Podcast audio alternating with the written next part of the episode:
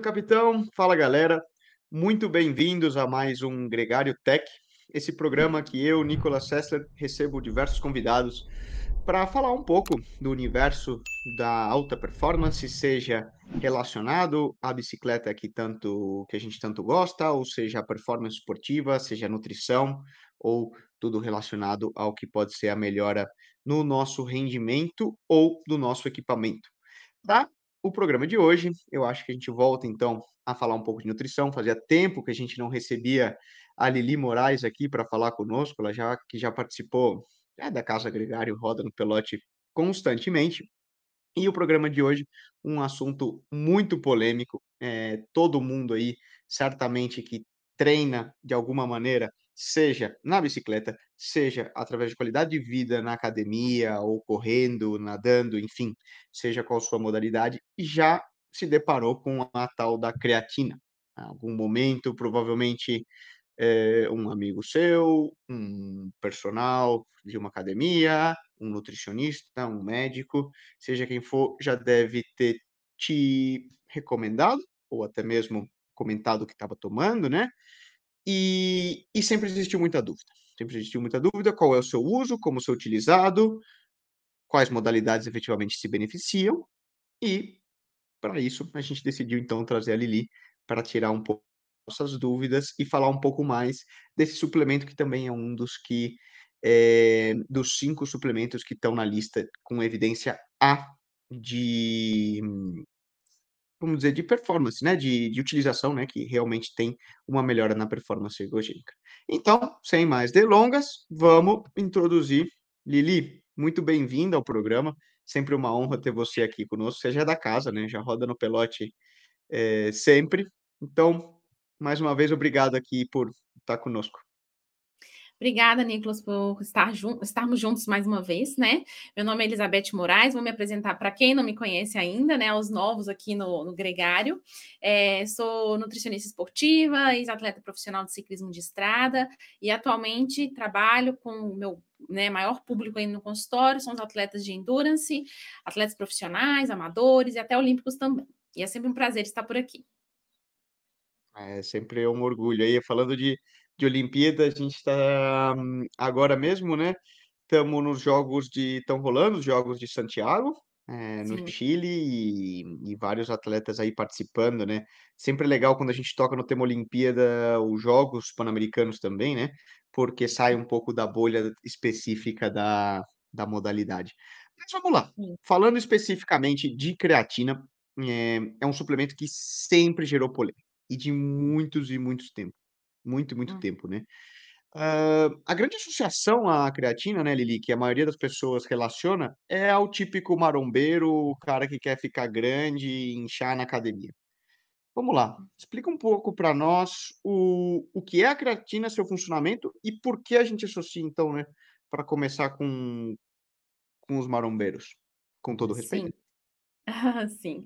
Eh, bom, a creatina, né, ela é um aminoácido, o nosso nosso próprio corpo a produz, tá? Eh, principalmente ali pelo fígado, né, então a gente pode produzir, mas a gente pode consumir também. Os alimentos proteicos, por exemplo, carnes e frangos, são fontes de creatina também, tá? Eh, mas a gente pode suplementar, caso seja necessário, tá? Essa creatina, né, produzida ou consumida, ela vai cair na corrente sanguínea e vai sofrer um transporte para dentro do tecido muscular no caso, a músculo esquelético. Tá? Então, dentro da célula muscular, ela vai ser estocada em forma de fosfocreatina. Essa fosfocreatina, ela vai agir na ressíntese de ATP. O que, que seria isso? Ela vai sintetizar com muita facilidade a nossa moedinha de energia, que é o ATP. A gente utiliza qual, para qualquer é, contração muscular, para qualquer funcionamento do nosso corpo, a gente precisa dessa moeda de energia tá?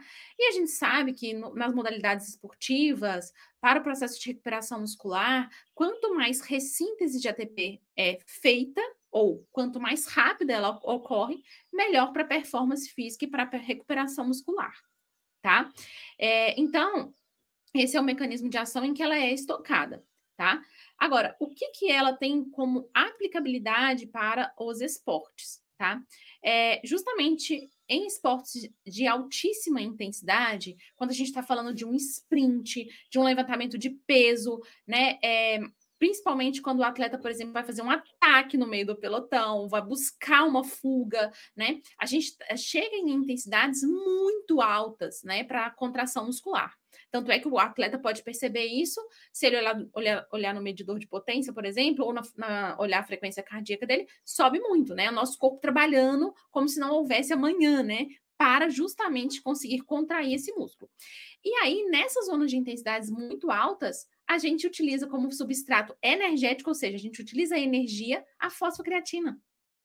Só que a gente só usa essa fosfocreatina em milésimos de segundo, porque abaixo dessa zona altíssima de intensidade, a gente vai usar a glicose primordialmente como fonte de energia. E em baixas intensidades, a gordura como fonte primordial de energia. Então é como se fosse uma piramidezinha. Em baixa intensidade, a gente utiliza prioritariamente gorduras como fonte de energia, quanto maior a intensidade, maior a utilização de glicose como para produção energética, e no topo da pirâmide, aquele negócio que a gente só consegue ficar em milésimos de segundo, a fosfocreatina. Tá? Então, por isso que ela brilha muito aos olhos no quesito suplementação, porque se a gente consegue que o atleta tenha um estoque dessa fosfocreatina no músculo, a gente sabe que caso ele, ele precise suportar essas intensidades altíssimas, ele vai ter essa energia. Então, Sim, é o, o conceito né, de, de esforços de curtíssima duração. Extremamente explosivos, né? Seria esse esse início, né? Então, por isso, de certa forma, modalidades uh, como o levantamento de peso, como o uso dela na academia, você teria uma, uma, faria mais sentido do que um esporte de endurance inicialmente, né? Porque talvez um esporte de ultra endurance o atleta nunca toque o, os estoques de creatina, vamos pensar. Exatamente. Não, né? um, um, maratonista, por exemplo, não vai tocar um, os estoques de creatina. Isso. É, aí eu vou explicar um pouquinho agora da funcionalidade dela e depois a gente vai entrar nessa questão da aplicabilidade, né? Para quem que a gente pode, de repente, uhum. utilizar e por que utilizar também. Fala pessoal, aqui é o Leandro Bittar. Eu estou fazendo uma pequena interrupção nesse podcast, mas é um recado muito importante da Shimano sobre o recall dos pé de velas Ultegra e Dura Ace. Se liga. Aviso de risco: pé de velas Estrada 11 velocidades Holotech 2. Reafirmando o compromisso com a satisfação e segurança de nossos clientes, a Blue Cycle e Fishing Distribuidora SA, distribuidora exclusiva dos produtos da marca Shimano no Brasil, convoca os clientes que adquiriram o produto Pedivelas Estrada 11 velocidades Holotech 2 da marca Shimano, fabricados entre 1 de junho de 2012 e 30 de junho de 2019, ou que tenham adquirido bicicletas equipadas com o produto, a comparecerem a uma assistência autorizada da Shimano para realização gratuita de inspeção técnica e, se o caso, substituição do pedivela. Recentemente, identificamos que alguns pedivelas podem apresentar delaminação ou separação na colagem de suas camadas e, consequentemente, podem se partir. Nesses casos, o ciclista pode perder o controle da bicicleta equipada com os pedivelas, podendo ocasionar acidentes, quedas e lesões. Os produtos afetados são pedivelas Dura-Ace e Ultegra, com os seguintes números de modelo: Ultegra FC 6800, FCR 8000, Dura-Ace FC 9000, FCR 9100 e FCR 9100P e com os códigos de produção KF a KL, LA a LL, MA a ML, NA a NL, OA a OL, PA a PL, QA a QL, RA a RF.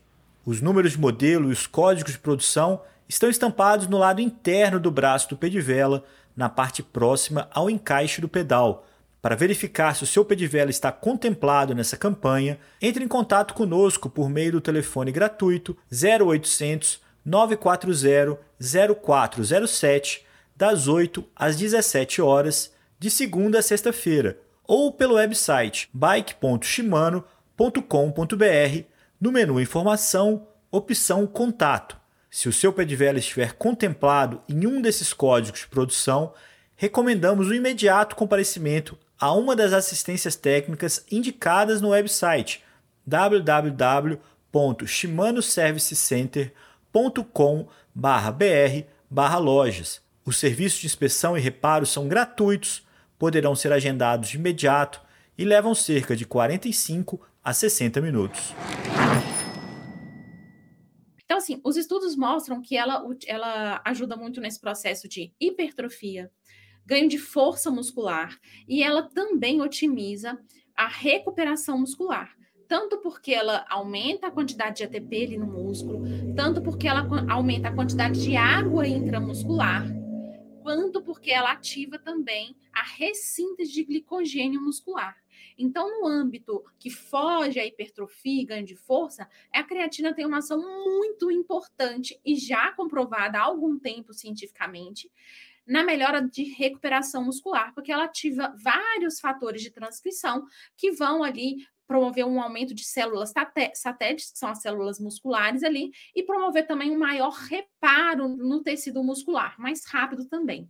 Então, a creatina ganha aos olhos para quem precisa, por exemplo, melhorar o processo de recuperação muscular, tá? Além disso, a creatina facilita a entrada de glicose para dentro das células por acionar o transporte de o, o, transportador de glicose para a membrana celular, que é o GLUT4, tá? Deixa eu ver se eu esqueci alguma coisa. Ah, ela aumenta também a tolerância ao esforço, tá? É, e a questão de força e contração muscular é muito claro já na comunidade científica, tá? Então, quando a gente fala Só sobre... para entender, então, ela ela a gente pode gerar uma dúvida, então, né? Seria o, o uso da creatina isolado no processo de recuperação é, associado a outra proteína, né? Associado ao típico que a gente vê um, um recuperador é, de, whey, de whey protein ou coisa do tipo, né? Só, por, só, vamos dizer, trocar a proteína pela creatina, não. Seria adicioná-la no processo de recuperação. Isso. Lembrando que o whey protein, ele também já, o whey protein, uma proteína vegana, já, já, já tem ali é, é, creatina na composição. Algo de tá? creatina.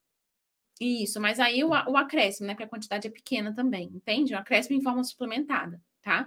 Lembrando que para a uhum. creatina, para otimizar o processo dessa absorção e ação da creatina a nível muscular, é preciso que ela esteja associada com carboidrato. E aí, para um pós-treino, que eu já ensinei vários aqui, né?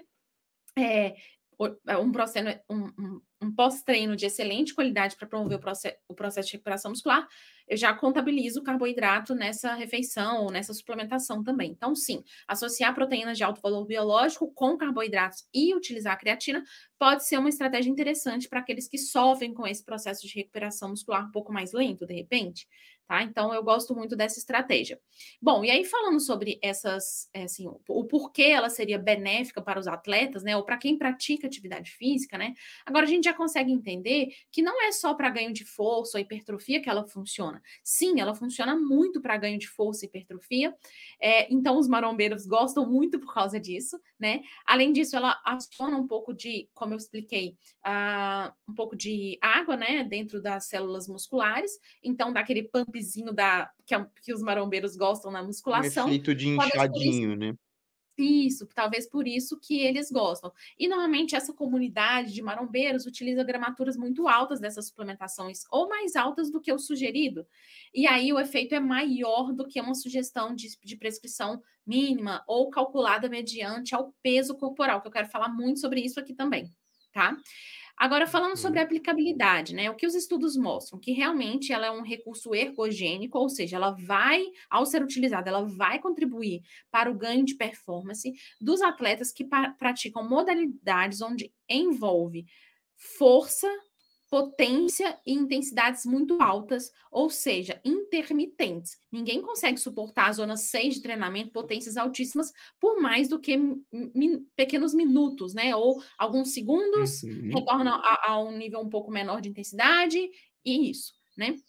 Então, a Seria não existe... aqui no nosso universo, no nosso universo da, da bicicleta, do endurance, um mountain bike cross country, até mesmo um mountain bike maratona, uma prova de estrada um pouco mais explosiva, vamos pensar uma prova de critério, ou, ou as provas que costumam ser feitas no Brasil, que são de, de circuitos, né? Muitos vira, vira arranca, eh, um triatlon short, por exemplo. Exatamente isso que você falou. Muito inteligente a sua colocação, Nicolas, porque assim, ó, é, quando a gente fala sobre os esportes de endurance, eu já falei algumas vezes aqui também, é, as pessoas confundem muito e acham que o esporte de endurance é, é muito baseada em intensidade moderada ou baixa. E na verdade não é bem assim. A gente sabe que quanto maior a duração desse esporte de endurance, com certeza a intensidade vai ser reduzida. Mas mesmo neles podem existir picos de intensidades altas. Por exemplo, vamos falar de um Tour de France, né? O cara que é sprintista, muitas vezes ele pode se beneficiar disso, porque apesar de ser uma prova longa, ele vai ter que sprintar no final. Ou um gregário, por exemplo, que sempre tem que fazer uma fuga ou buscar uma fuga, se a função dele é essa, ele pode se beneficiar com o consumo da creatina.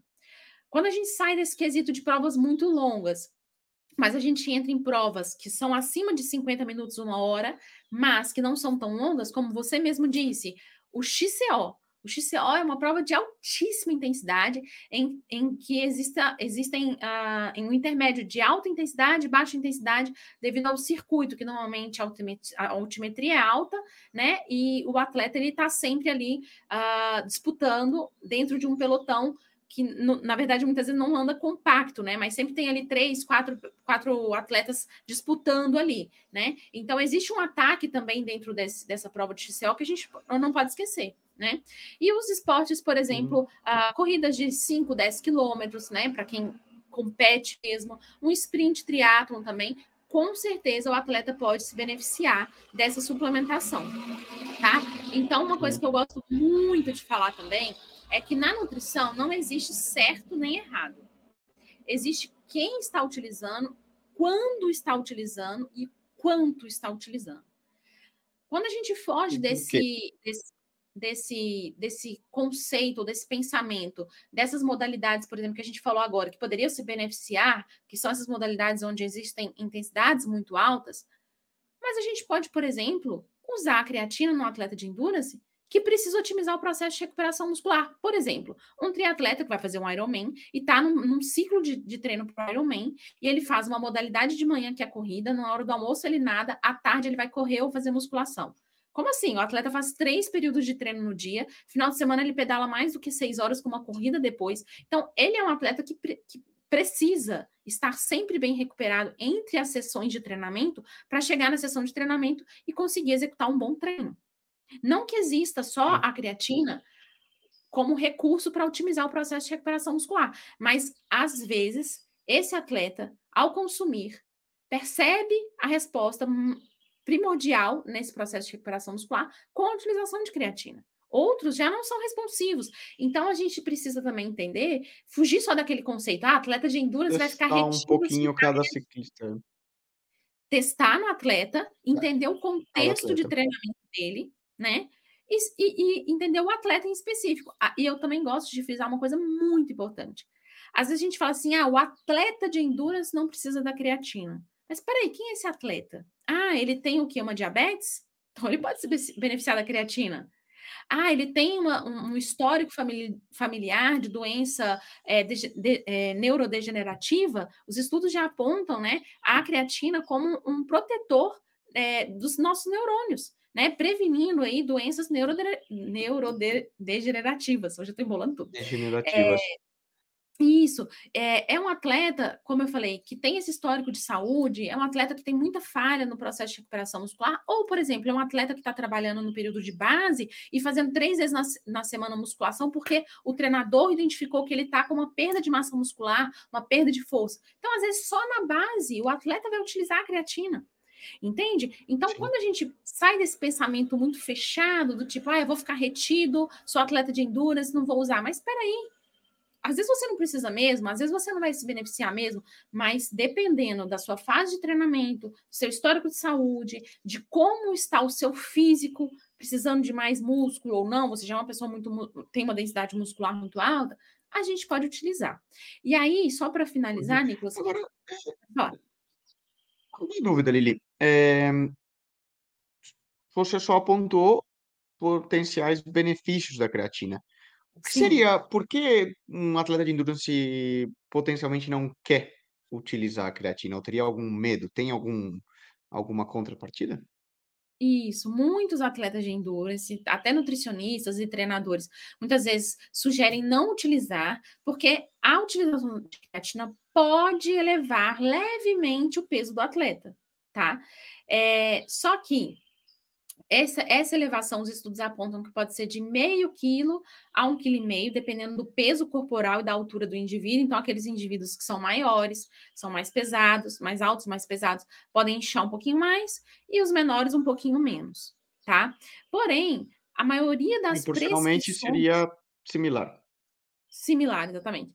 Porém, algumas pessoas não observam esse ganho de peso ao utilizar, e a sugestão padrão e muito, no meu ponto de vista, generalista para a utilização de creatina, é, sugerem né, a utilização de 3 a 6 gramas ao dia, tá? Porém, existe uma recomendação também baseada e bem datada na comunidade científica de calcular essa, essa gramatura que será ingerida de creatina mediante ao quilograma, ao, a quantidade de peso do, do indivíduo.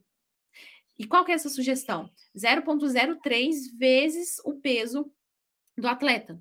Então, se você pegar, por exemplo, um atleta de 50 quilos, isso aí vai dar um grama e meio ao dia.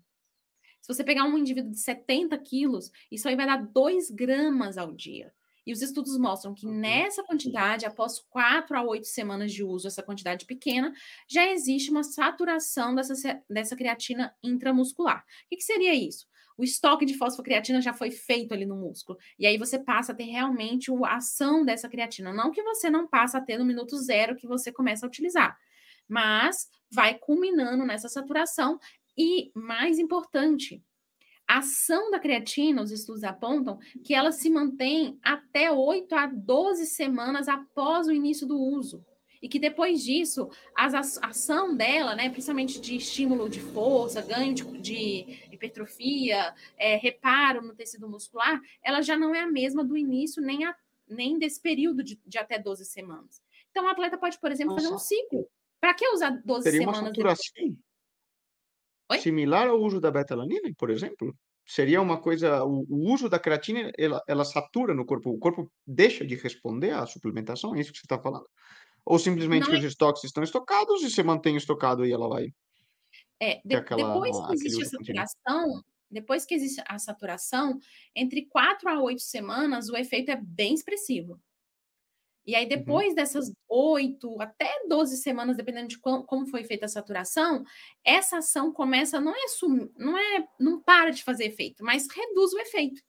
E aí, por exemplo, é uhum. hora do atleta fazer um deload. Para, por exemplo, quatro semanas, ou, ou oito semanas e volta a utilizar depois. Né? Então, muitos uhum. atletas têm feito é, isso, por exemplo, no, no, período de base, né? fora do período competitivo, por exemplo, para ter ali o, a, a, o efeito positivo no período de base ou até no início da preparação específica e deixam de utilizar, por exemplo, de duas a quatro semanas pré-prova e não vai ter o efeito de retenção, só vai ter o efeito benéfico durante o ciclo de treinamento mesmo. Entendeu? Então, lembrando que quando a gente faz uma pausa, tá? Só para não ficar confuso aqui, quando a gente faz uma pausa, né? O, o, a ação da creatina ela vai caindo aos poucos, né? Ela não, não parei de usar e de repente eu não tenho mais o efeito, né? Porque a gente vai esvaziando uhum. esse estoque de fosfocreatina ali intramuscular, tá? Então a gente ainda tem um gap aí de pelo menos quatro semanas com efeito é, o residual da creatina intramuscular, entende? Então, uhum, eu gosto muito de fugir do padrão, né? Porque o padrão são prescrições generalistas que podem muitas vezes ocasionar uma retenção, né? Às vezes, uma, um atleta de 56 quilos, de uma mulher, ou um atleta de 65 quilos, homem, por exemplo, vai usar 6 gramas e vai ser realmente muito. E para ele, 6 gramas vai causar uma retenção hídrica. Mas se ele calcular direitinho, zero, o peso vezes 0,03, vai achar uma quantidade bem menor e muitas vezes ele vai se beneficiar, não vai ter retenção e vai poder utilizar a creatina uh, durante todo o ciclo de treinamento também. Então, precisa respeitar a dose. Para atletas de endurance, não são as doses altas que funcionam. Precisa entender o contexto de treinamento e fazer o teste naquele atleta. Né? Muitas vezes ele vai utilizar, não vai ver nenhuma resposta de, de retenção e vai se sentir livre. Outros já vão achar que vão ganhar peso, então, ou vão realmente né, reter um pouquinho mais. Então, uh, não existe um certo e errado, como eu falei, a gente precisa entender o contexto. Claro, o uso para cada um, né? É, é eu não, não, não tinha conhecimento dessa questão da saturação da Sim, creatina no, ao longo do tempo, né? Vamos pensar como um café. Você tomar muita isso, cafeína, muito café, o teu corpo vai se adaptando e deixa de ser tão responsivo. Ah, dúvida, por exemplo, o uso fora do, do ambiente esportivo e no uso da qualidade de vida que você começou a tocar, mas acabou não entrando muito. Recentemente, eu lembro de um caso dentro da, da família que ela foi no, no nutricionista, não, não treina, não compete, simplesmente por qualidade de vida, vai três, quatro vezes por semana na academia, e, e foi recomendado o uso da creatina. E, e ela falou, pô, mas creatina, isso é coisa, né? Esse típico conceito de para que que eu vou tomar? Coisa aham, de de de não faz sentido, né, ficar tomando aí, eh, tem até associação como se fosse ficar tomando bomba, né. E seria então por por que recomendar a uma pessoa, até uma pessoa mas, eh, já de de mais idade, mais vamos pensar, Ah, tem um efeito benéfico também na em algo que que seria relacionado à saúde? Sim. Eh, para indivíduos acima de 60 anos, os os estudos mostram a prevenção de sarcopenia, né, que é aquela perda de massa muscular que tende a ocorrer muito após essa idade. Então, existe uma prevenção, Uhum, até uma reversão nesse quadro com a suplementação, hã, da creatina. Né, e a gente sabe que para nossa longevidade, para a nossa autonomia na na vida sênior, nós precisamos de ter músculos, né, para sentar, levantar da cama, né, para ir ao banheiro, para andar, a gente precisa ter os nossos músculos ali literalmente ativos, né, e presentes, né. Então, para os idosos ela é muito indicada, inclusive hoje em dia, eh, já tem vários estudos que comprovam a segurança nela durante a gestação, durante a lactação, né, então é um suplemento super seguro. Antigamente, a gen eh, algumas pessoas confundiam a utilização de creatina com algum possível dano renal, porque na verdade quando a gente suplementa a creatina, o marcador bioquímico lá no nosso exame de sangue, que chama creatinina, vai subir, que é normal, porque os estoques de Uhum. fosfocreatina subiram no músculo, mas se você para de usar, esse esse parâmetro reduz, e os estudos hoje já mais do que comprovam que não existe correlação da suplementação de creatina com algum possível dano renal, isso não ocorre, tá. Então é um suplemento muito seguro, como você mesmo falou, muitos nutricionistas, médicos têm passado para indivíduos idosos, gestantes, lactantes, eh, e para praticantes de atividade física em geral, como eu falei anteriormente, tem essa questão da sarco sarcopenia, prevenção de diabetes ou tratamento de síndrome metabólica, é, prevenção de alterações neurode neurodegenerativas, né, e até mesmo para indivíduos que precisam estudar muito, aqueles concurseiros, por exemplo, né, que utilizam os neurônios constantemente, né, e muito mais do que uma Hum, população normal, eh, nos estudos, nas provas, são indivíduos que podem se beneficiar muito também dessa suplementação. olha só, curioso, ou seja, quase que entra num num range de deixar de de de ser um suplemento do âmbito esportivo para ser um ambiente também de, eh, de um suplemento na utilização de saúde e qualidade de vida. Sempre lembrando que as coisas estão relacionadas, né. Antes a saúde para depois vir a performance do É, indivíduo. Você já matou outra pergunta que eu tinha que era do do Mythbusters aí, né, da questão da da saúde renal, que muita gente fala: "Ah, mas isso. poderia causar uma sobrecarga renal", você já explicou que não. Não, Lili, não outra mesmo. pergunta. Eh, origem dessa creatina e qualidade do suplemento que você compra. Isso, A gente legal. sabe que muitas vezes dentro de uma mesma marca, ele oferece talvez às vezes até 2, 3 Isso. linhas de creatina diferente. O que Sim. seria isso e qual que a gente deve buscar? Sim. Eh, bom, a a essa classificação da creatina, né, ela está muito atrelada ao grau de pureza dela dentro daquele pó, né, então, quanto maior a concentração da do ativo creatina no pó, que é a suplementação, que a gente pode esquecer, não sei se todo mundo sabe, até numa cápsula, por exemplo, a gente tem um veículo, que é como se fosse o carro que leva a creatina, né, então, assim, quanto menor a quantidade desse veículo e maior a quantidade da creatina, a gente sabe que a pureza do produto é muito maior e, obviamente, a efetividade nessa suplementação também será maior, tá? É, então, assim, a gente precisa pelo menos buscar a creatina que seja monoidratada, que a gente sabe que a ação dela a nível de absorção e ação, né, no músculo esquelético, ela é maior, tá? E aí, A gente tem também aquele famoso selinho Creapure, né? Que é de onde realmente vem a creatina, que a gente chama de 100% pura, tá? As demais monoidratadas, elas vão variar aí de 97 a 99% o grau de pureza delas. Já a Creapure em torno de 100% mesmo, tá? Então, é o mínimo que a gente Isso pede. Isso chega a impactar alguma coisa no, no uso, vamos falar? Vamos falar trazendo para um ambiente real o fato de que ela seja 100% ou 97%? Sim. Pode refletir em alguma coisa? É, é difícil a gente mensurar essa, essa diferença na prescrição, vamos falar assim, mas a gente sabe na questão da ação dela, né? A ação uhum. ali no, a nível intramuscular, ela vai ser muito maior tá? É, agora, não dá também para a gente poder ficar subindo muito a quantidade, por exemplo, da monoidratada e gerando, por exemplo, uma retenção, né? Ou, por exemplo, aumentando o custo do paciente, né? Ao, ao comprar e consumir essa creatina, né? Então, assim, é, as monoidratadas, elas já são. Recomendação: bem... busca real... busque realmente a Creapure. Se é, você é, tem essa. É muito interessante, mas a gente não pode deixar de falar que a monoidratada tem uma ação muito, muito boa também. O que não dá é para ficar co comprando creatina misturada, que a gente não sabe o que, que é. Né? Então, assim, só creatina ali no rótulo ou na lista de ingredientes? Não. Pelo menos que seja monoidratada e, se possível, a Creapure, né?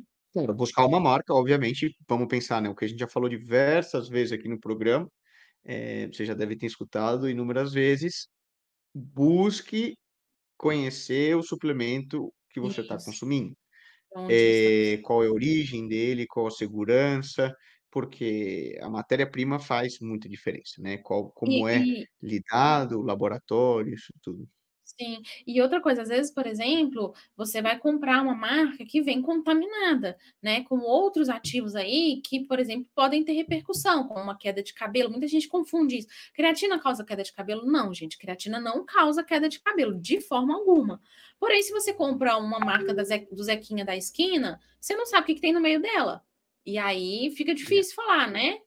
Será que não é um produto que foi misturado ali que pode causar essa agressão? Será que não é muito corante ou conservante que foi adicionado, por exemplo? Então, tudo isso tem que ser levado em questão ao, ao consumir. Né? Eu acho que a gente preza tanto né, por saúde e qualidade de vida, na hora de escolher o suplemento não pode ser diferente. Tem que escolher um bom suplemento. Mesma coisa, né? O barato sai caro.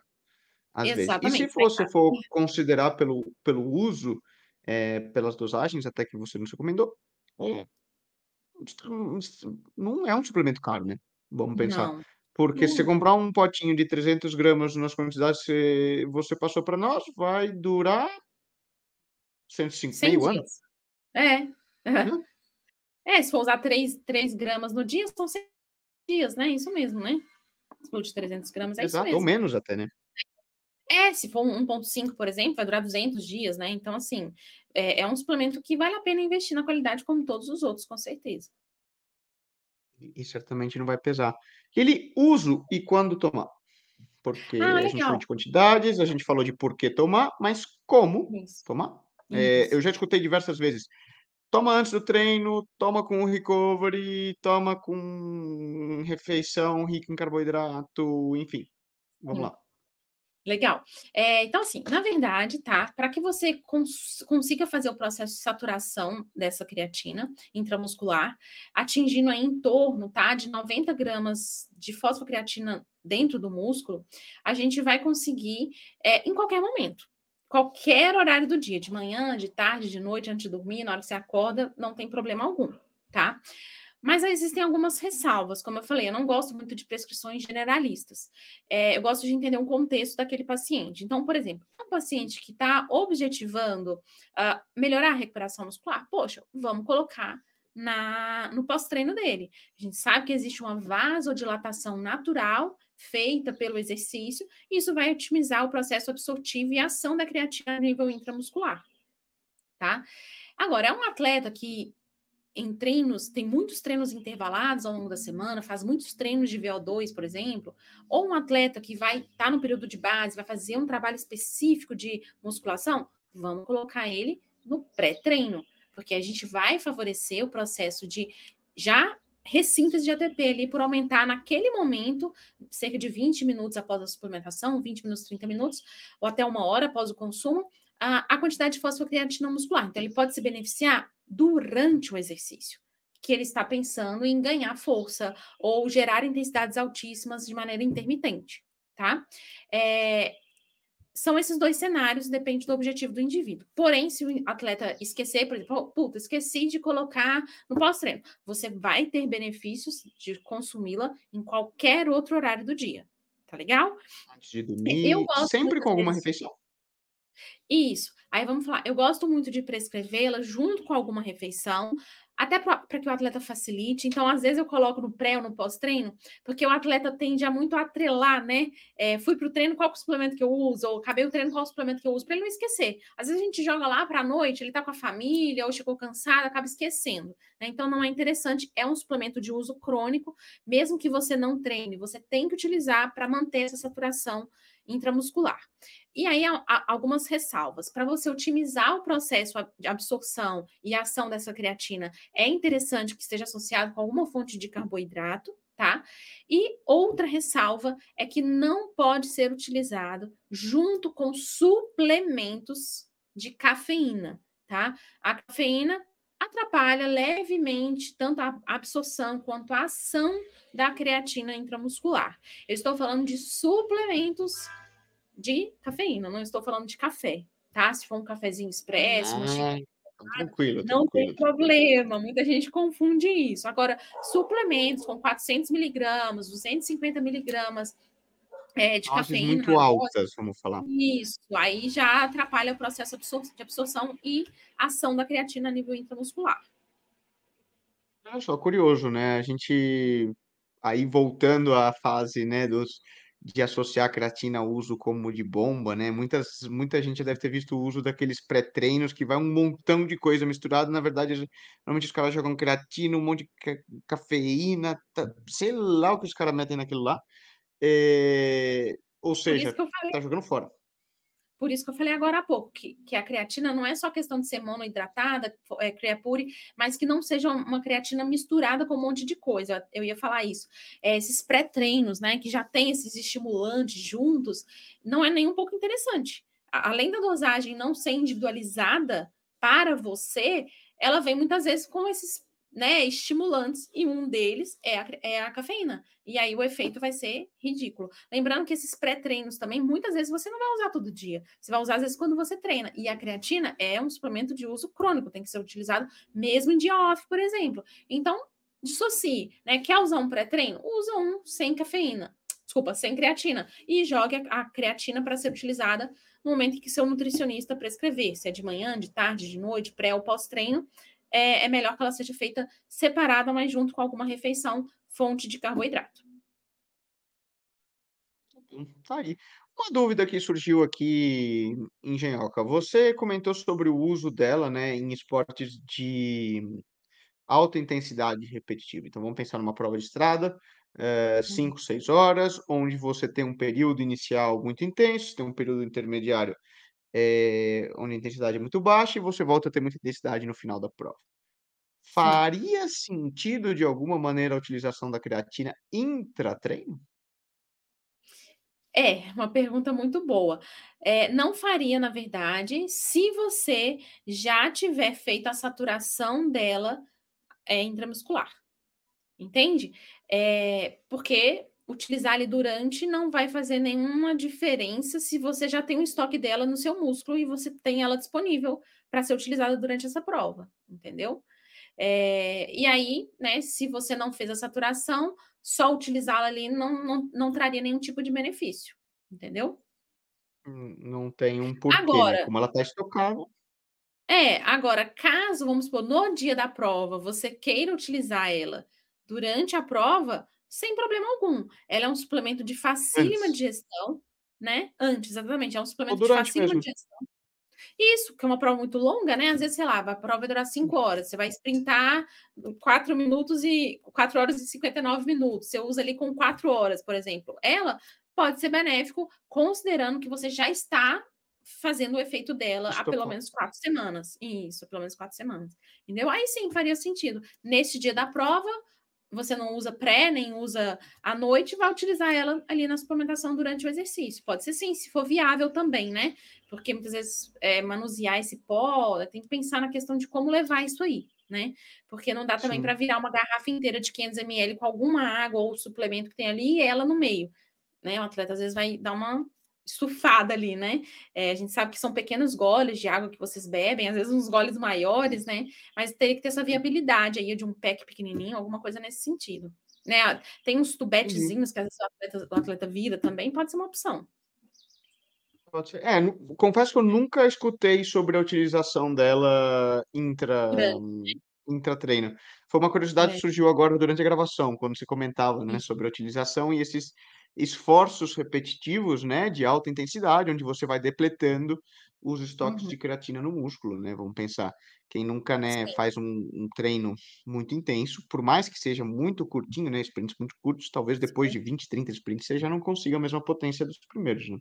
Com certeza, porque a nossa capacidade, justamente, a quantidade de fosfocreatina vai diminuindo, né? À medida é, é igual do glicogênio, você tem que ir repondo, né? Só que aos intervalos que você, eh, você utilizará essa quantidade de creatina é muito pequeno. Eu falo sobre milésimos de segundos mesmo.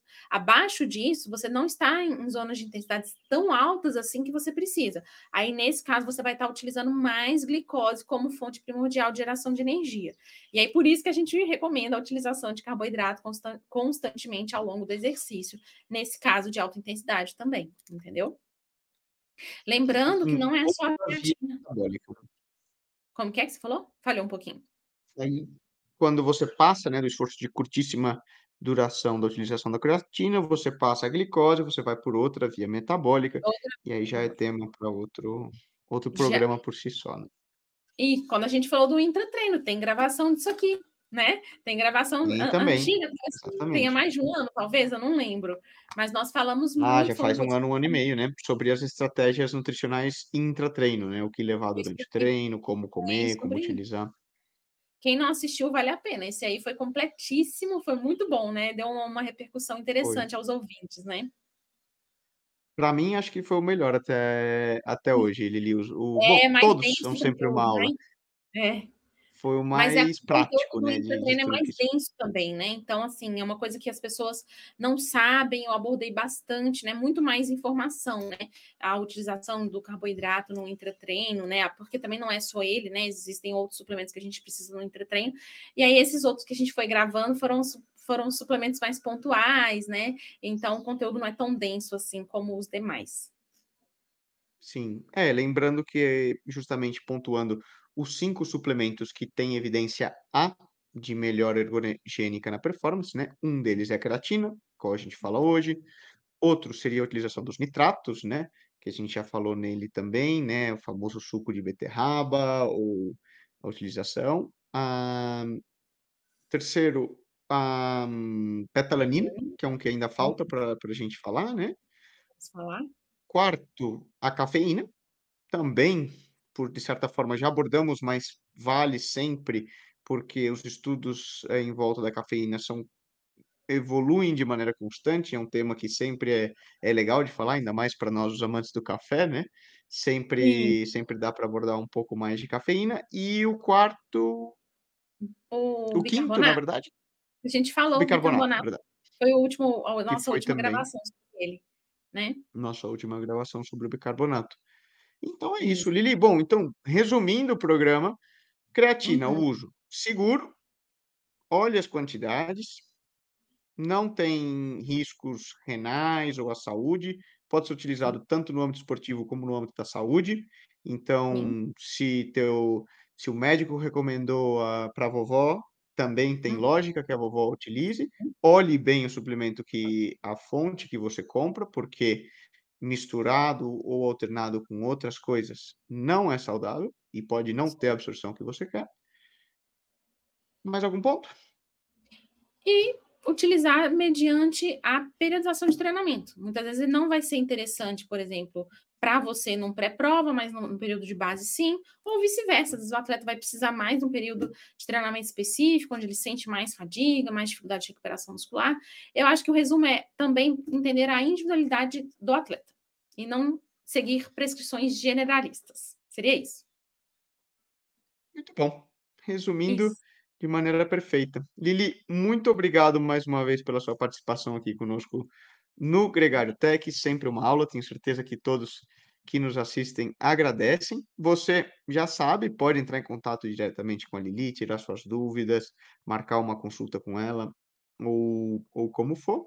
E portas abertas, sempre bem-vinda para rodar aqui no Pelotão conosco. Obrigado mais uma vez pela, pelos ensinamentos e, e pela aula, Lili.